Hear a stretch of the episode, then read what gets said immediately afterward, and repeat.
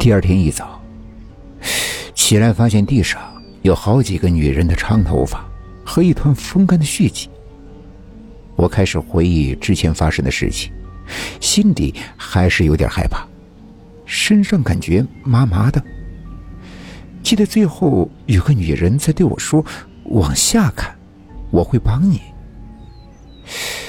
想想呀，我都还郁闷，那是什么意思呀？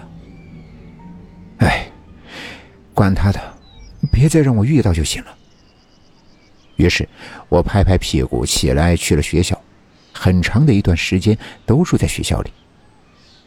大概过了有五六个星期，有一次下楼去收晾在楼下的被子，看到看门的大爷大白天的在烧纸钱，我便很好奇，问他为什么。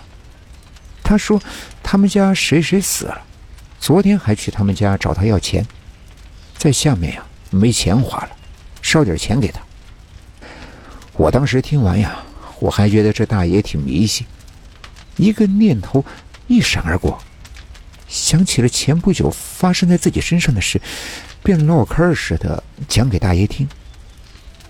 大爷听完后，告诉了我一个天大的秘密，让我全身冒冷汗。他说。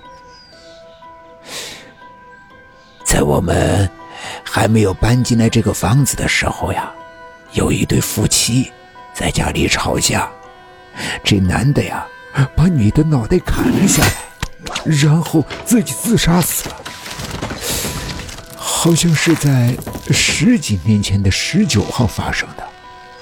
所以这个房子呀，好多人都不敢住，说每户住进去的人呢，都害怕。说这晚上会听到怪声，有不干净的东西。十九号，如果好好算算，那天凌晨三点，不就应该算是十九号吗？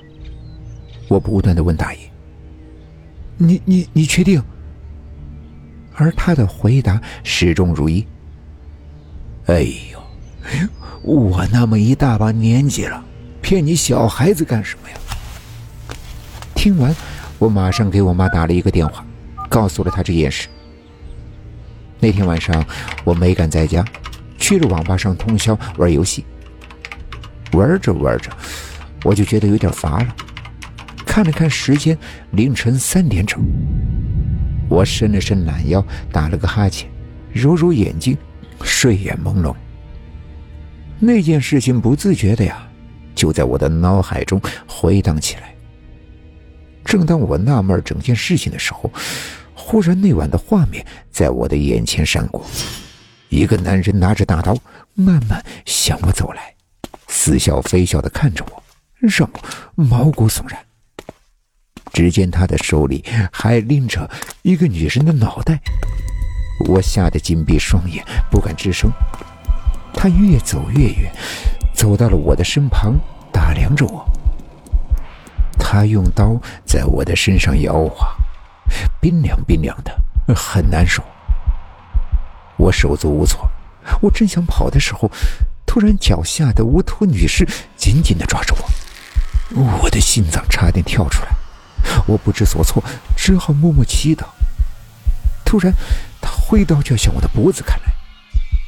正当我觉得我就要死了的时候，耳边有个声音在对我说：“往下看，我会帮你。”我当时也没多想，猛地弯下腰，看见一个裸体的女尸，双手拽着我的脚，似乎有种让我特别害怕的感觉。